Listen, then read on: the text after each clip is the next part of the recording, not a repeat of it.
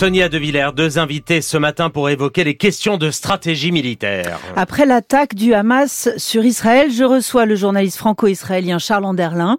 Bonjour. Bonjour. Charles Anderlin, vous avez été chef du bureau de France 2 à Jérusalem pendant 35 ans. Vous avez été longtemps aussi réserviste de l'armée israélienne. À vos côtés, Pierre Servant. Bonjour. Bonjour. Spécialiste des questions de défense, également officier de réserve de l'armée française. Charles Anderlin, voici Benjamin Netanyahou, président israélien muet en chef de guerre. Mais quel rapport entretient Netanyahou avec la guerre et avec l'armée? Avec l'armée des rapports déplorables. Il voulait, il n'y a pas très longtemps, limoger le ministre de la Défense qui était opposé à la politique du Premier ministre Netanyahou de changer le régime en Israël, de transformer le judiciaire, le mettre à la botte du pouvoir. Euh, avec les généraux, cela va très mal. Euh, au cours des deux derniers mois, un certain nombre de membres de l'état-major voulaient expliquer à des ministres du gouvernement, surtout à ceux qui n'ont jamais fait l'armée, vous savez, il y a des fondamentalistes, des ultra-orthodoxes au gouvernement qui disent qu'il est plus important d'étudier la Torah que de porter l'uniforme. Ce n'est pas très bien vu du côté des laïcs et des gens qui, mm. eux, font l'armée. Et puis les, généraux ont essayé d'expliquer les dangers. Attention, il risque de se passer des choses, non seulement avec Gaza, mais aussi en Cisjordanie où la tension monte, et puis à la frontière. Et ils n'ont pas été entendus Personne. Des généraux ont attendu des journées entières à la Knesset, le Parlement israélien, jusqu'à ce qu'on vienne tout simplement leur donner leur avis. Alors, qu'est-ce qui est arrivé? Comment la frontière avec Gaza était totalement dégarnie de force? Pourquoi le général commandant le secteur a accepté, a-t-il été obligé d'envoyer les, unités qui normalement sont totalement déployées là, en, alerte, ont été envoyées en Cisjordanie pour protéger les colons et empêcher éventuellement de nouveaux attentats. On le saura probablement lorsqu'il y aura une commission d'enquête après cette guerre. Après ce gigantesque fiasco, Pierre Servant, la question se pose euh, aujourd'hui à Israël de la stratégie envers le territoire de Gaza. Les frappes s'intensifient sur Gaza, on l'a vu cette nuit. Des attaques aériennes peuvent-elles, à votre avis, suffire à détruire les infrastructures du Hamas et combien de temps cela prendrait-il? Non, si c'était vraiment efficace, ça se saurait parce que c'est pas la première fois que ce type. Euh, enfin, euh, c'est la première fois qu'on a une attaque de cette ampleur, mais c'est pas la première fois que euh, l'armée israélienne, euh, donc attaque le Hamas sur la bande de, de, de, Gaza, et donc ce ne sera pas suffisant. Mais en fait, pour savoir ce qui peut la frappe aérienne n'est pas suffisante. Non, alors non seulement elle n'est pas suffisante, enfin en tout cas elle l'a jamais été, parce que ça permet pas de détruire. Il y a deux Gaza. Vous avez un Gaza de surface et vous avez un Gaza de souterrain. Donc là où se trouvent les dépôts d'armes euh, les, PC de commandement, etc. Et c'est pour ça d'ailleurs que euh, Israël, à plusieurs reprises, a monté des opérations au sol pour aller détruire dans le sous-sol les forces du, Hamas. Et par ailleurs, pardonnez-moi si je vous interromps, plus on frappe par les airs un, terrain de guerre, et plus ensuite, pour les forces au sol, c'est difficile de pénétrer et de circuler. Oui, absolument. Surtout dans une zone, si vous voulez, vous avez une concentration de population qui est la plus grande de la planète. Donc on voit bien les, les, images. C'est un, un, territoire petit qui est hyper construit. Plus vous détruisez d'immeubles, plus une fois que vous pénétrez au sol, vous allez vous retrouver face à euh, des éboulis. Euh, et donc ça, ça, ça, ça, peut créer des passages obligés pour l'armée euh, israélienne où ils seront, ils seront attendus. Le point qui est vraiment très important pour comprendre le dilemme dans lequel se trouve Israël, c'est qu'il faut considérer que cette opération a été montée certainement au moins depuis le mois de mai. Alors je parle du mois de mai parce que à ce moment-là, il y avait des tensions avec la bande de Gaza, avec le djihad islamiste, et on avait été surpris du fait que le Hamas ne se joigne pas euh, euh, au djihad pour euh, frapper Israël. Et donc je pense que c'est une affaire de longue main. Et d'ailleurs on le voit dans le, les axes de pénétration, les objectifs, commissariat, caserne, centre civil, la RAF partie. Tout ça est organisé, planifié, conseiller de longue date. Et qu'est-ce qui se passe dans un état-major quand vous préparez ça? Vous préparez le coup d'après. Vous vous arrêtez pas à l'opération que vous allez mener, hein, les prises d'otages, la guerre de communication en parallèle, et puis autour de l'état-major du Hamas, avec certainement des conseillers du Hezbollah ou des conseillers iraniens, la question c'est que va faire Israël derrière? Et là-dessus, euh, bah, il y a pas une, la marge de manœuvre est pas très large. Et nous, qu'est-ce qu'on prépare? Et à mon sens, euh, l'option d'Israël et les options sont très réduites. Et s'il y a une pénétration au sol, euh, l'armée israélienne sera attendue comme, comme l'armée israélienne avait été en, 2006 avait été attendue par le Hezbollah. Une, si je comprends bien, pour Benjamin Netanyahu, c'est un piège. C'est ma, ma, ma, ma, conviction. Le, le coup d'après est déjà préparé par le Hamas. Alors avec quelle ampleur, avec quel type d'armement, avec quelle mobilisation, ça je. Charles Anderlin, on peut euh, imaginer l'armée israélienne avancer dans Gaza. On peut imaginer les soldats israéliens occuper Gaza, euh, comme le rêve, en gros, hein, l'extrême droite euh, israélienne depuis. depuis je crois que ce n'est pas l'extrême droite israélienne qui en rêve, mais aujourd'hui tout le toute la population. Toute la population. Il y a une telle colère. Écoutez, euh, on parle aujourd'hui d'un bilan qui atteindra certainement les 1000 morts.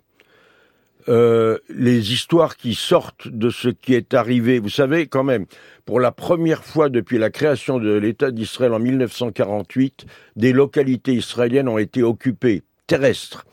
Euh, 21 localités. Et vous savez, on m'a dit, 10 à 20% des habitants de ces localités ont été assassinés, ont été tués. Avec des histoires épouvantables, des infirmes, des, des, des enfants égorgés il y a une colère à plus. Les, obsèques vont commencer aujourd'hui, demain, dans les jours qui viennent. Donc cette colère est là.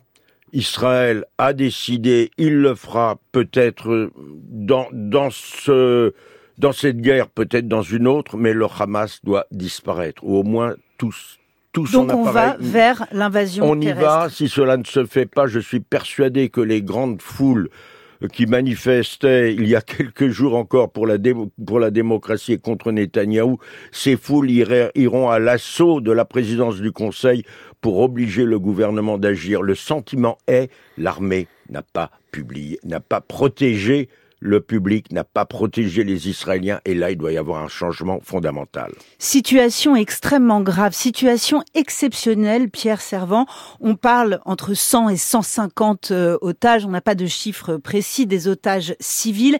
Est-ce que euh, vous avez euh, enlevé par le Hamas, kidnappé par le Hamas, retenu par le Hamas et, et, et, et arraché à la population israélienne? Est-ce que vous avez connu une situation similaire en terrain de guerre, Pierre Servant? Non, j'ai cherché, je n'ai jamais trouvé de situation de ce type. Vous avez eu euh, ce que les, les, forces spéciales appellent les, les POM, POM, les prises d'otages massives. On pense par exemple au, théâtre de Moscou, il y a une vingtaine d'années, où des Tchétchènes, avaient pris, euh, donc je crois qu'il y avait 300 personnes mhm. dans, dans, le théâtre, mais vous voyez que c'est assez différent. C'est le fait de se porter sur un endroit où il y a une, euh, le Bataclan, par exemple, où il y a une, des personnes qui se trouvent, qui sont désarmées. Donc c'est un lieu unique. Voilà, et qui sont prises au, au piège. Il y avait aussi euh, l'école de Beslan, euh, donc Ossétie du Sud, en Fédération de Russie. Euh, il y avait quand même un millier de d'élèves, mhm. de professeurs qui, qui avaient été faits prisonniers. Il y a eu, je crois, plus de 300 enfants qui ont été tués dans cette opération. mais de, de ce type-là, c'est-à-dire un, un, une force paramilitaire venant d'un proto-État terroriste euh, pénétrant une grande une démocratie, puissance militaire euh, en profondeur 25-30 kilomètres, Charles Randerlin a, raison de dire, c'est un traumatisme majeur. Je rappelle aussi, c'est un détail qui a jamais, qui n'a pas été cité depuis le début de cette affaire. Israël est une puissance nucléaire. Et normalement, une puissance nucléaire sanctuarise son territoire. C'est-à-dire le fait d'avoir une, une, arme nucléaire, ça sanctuarise le territoire. Évidemment, c'est totalement inopérant puisque le Hamas est passé par en dessous je dirais ça. Mais quelque part, par rapport au sentiment de puissance et de protection que les Israéliens pouvaient avoir, tout ça a volé en éclats. Donc non, je, n'ai, je ne connais pas d'autres exemples de ce type. Et vous disiez c'est un piège pour Benjamin Netanyahu, c'est un piège, l'invasion terrestre, le fait d'entrer dans Gaza, et en même temps Charles Anderlin dit, ne peut pas ne pas y aller. Et là, il y a la question des otages. Oui, voilà, parce qu'effectivement, euh, sans, bon, Donc comment on s'en débrouille pour l'armée israélienne? Ah bah, Écoutez, cette fois, ça va être différent. Cette fois, ce ne sera pas comme le soldat Gilad Shalit, le franco-israélien, qui pendant cinq ans et demi a attendu que le Hamas fasse un accord avec Israël. Cette fois, l'élément temps ne joue pas. Les Israéliens veulent rapidement agir. Les raisons pour lesquelles les frappes aériennes se poursuivent, c'est Israël tente de faire payer le prix le plus fort possible au Hamas. Mais payer le, prix le, plus fort possible au Hamas, c'est risquer de sacrifier les otages israéliens. Écoutez, mille morts, 2000 et quelques blessés, on est en guerre, les Israéliens feront leurs calculs, je ne sais pas jusqu'où ça ira, en tout cas les décisions sont prises, et les Israéliens feront des opérations militaires jusqu'à ce que le plus rapidement possible on avance vers une solution au problème des otages. On a parlé de l'extrême faillite du renseignement euh, israélien euh, dans cette affaire depuis samedi. Pierre Servant, on a peu dit à quel point en réalité le renseignement palestinien avait extrêmement bien opéré dans cette affaire, puisque, euh, puisque, puisque tous les objectifs étaient dûment préparés. Oui, effectivement, il y a vraiment du côté du, Hamas un travail de fond, un travail sur les réseaux sociaux, pour savoir aussi euh, comment les gens fonctionnaient dans les villages, dans les kibbutz, la rêve partie, euh, etc. Tout ça a été documenté, préparé, intégré. Et du côté israélien, le point fort, sachant que dans la bande de Gaza, normalement, Israël depuis longtemps a truffé la bande de Gaza d'indicateurs, de, d'espions, de personnes qui sont là pour surveiller. Là, quand vous voyez l'ampleur, 600 combattants du Hamas, avec toute la sauce, si je puis dire, militaire qui va autour, et pas un renseignement solide qui monte, ou alors, comme le dit Charles Anderlin, si ce renseignement est monté sur Benjamin Netanyahu et son gouvernement et n'a pas passé les filtres de leur aveuglement, là, c'est un, crime terrible. Et le problème pour Israël, par rapport à ce que disait Charles, c'est, euh, euh, est-ce, comment dirais-je, comment faire pour résister à la pression populaire et à la colère, et comment faire en même temps pour pas se retrouver avec 200, 500, 1000 soldats israéliens qui vont se faire tuer dans, Gaza, plus les otages. Donc on est dans ce nœud aujourd'hui. Je vous remercie tous les deux.